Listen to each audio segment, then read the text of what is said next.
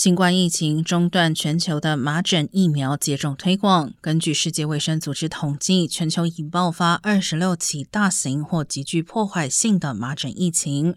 麻疹疫苗缺口约为二点五五亿美元。但新冠疫情、乌克兰战争、食物匮乏与通货膨胀都降低了富裕国家捐款的意愿。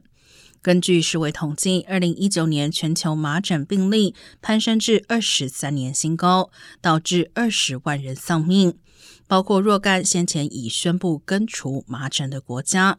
当时，全球约有百分之八十六孩童接种了至少第一剂麻疹疫苗，但到了二零二一年，接种率下降至百分之八十一，是二零零八年来新低。非洲更仅有百分之六十八接种率。